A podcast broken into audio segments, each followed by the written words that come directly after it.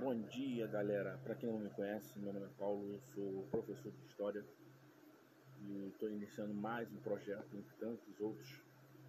Eu falo de História do Rio de Janeiro, História do Brasil, História do Mundo, mas estou tratando da minha especialidade, que é História do Rio de Janeiro. E hoje vim aqui para vocês trazer um pouquinho sobre duas praias bem interessantes e tentar conversar com vocês sobre uma delas.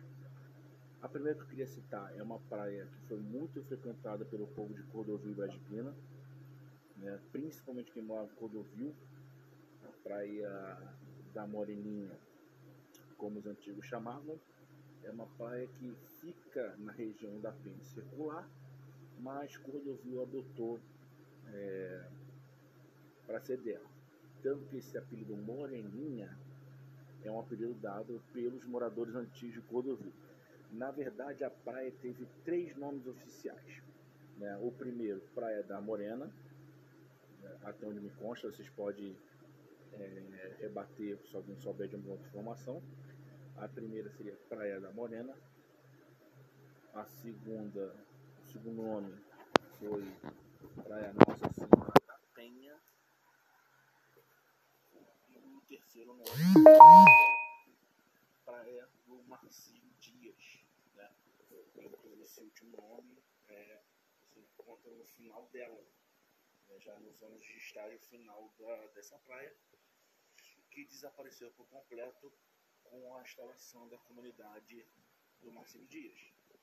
Hoje, quem não conhece, é a comunidade da Kelso, que fica atrás ali do Mercado São Sebastião. Então, ali era a localização essa famosa praia, pouco estudada, pouco falada pelos historiadores do subúrbio, que eu trago à luz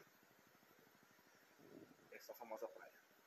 Uma outra praia, essa aí que é um pouco mais de discussão que eu queria conversar com vocês, seria a praia de Mariangu, né, onde existiu o porto de Mariangu, esse porto de extrema importância para a comunidade local. Era ali que a, o Cortume, foi através que esse porto foi usado, o Cortume e o Matador da Penha levar seus produtos para outros lugares. É um porto muito usado também na época para trazer os romeiros da Penha.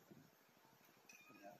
Os romeiros da Penha eles vinham no século XIX de, embarcações e soltavam ali, em Mariangu. Inclusive tem muitas reportagens é, da época.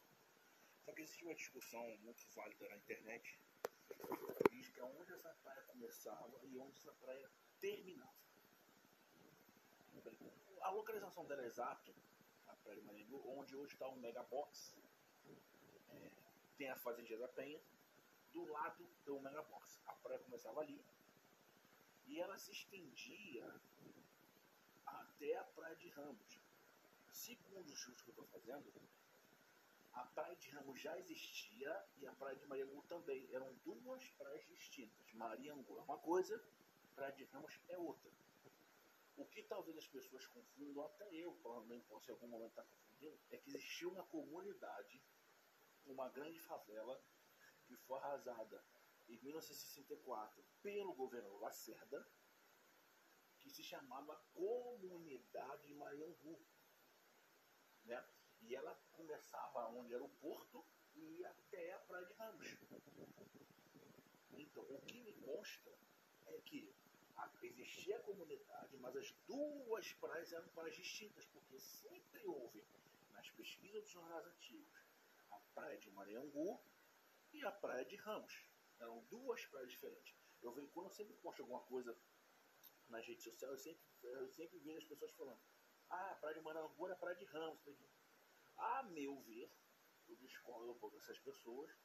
Eu entendo que a Praia de Manegu era uma coisa, a Praia de Ramos é outra, porque nos jornais antigos, nas pesquisas que nós fazíamos nas fontes, eram duas praias distintas, porém uma comunidade que atravessava as duas. Né? E infelizmente, como eu já disse, essa praia desaparece também com a construção dos quartéis, com a favelização, que depois ela foi arrasada para a renovação da região é, de Ramos, que o governador Carlos Lacerda desejava revitalizar uma boa parte do subúrbio, fez isso através de várias obras, talvez as duas mais importantes do subúrbio, foi a revitalização da Praça da Praia de Ramos e a construção do Parque Areia Barroso. Mas essas, infelizmente, são duas praias que não existem mais. Vocês, vocês imaginem hoje se pudéssemos curtir uma prainha, uma praia tão perto de casa. Né? Você imagina se o Rira já fosse. Então, infelizmente, são duas praias que caíram no esquecimento e que hoje só estão no, nos, nas literaturas e nas pesquisas de nossos historiadores, jornalistas e entusiastas do subúrbio carioca. Muito obrigado, galera. Esse é mais um podcast. Espero que vocês gostem. Que esse trabalho é feito com muito carinho e com muito amor. Muito obrigado, galera.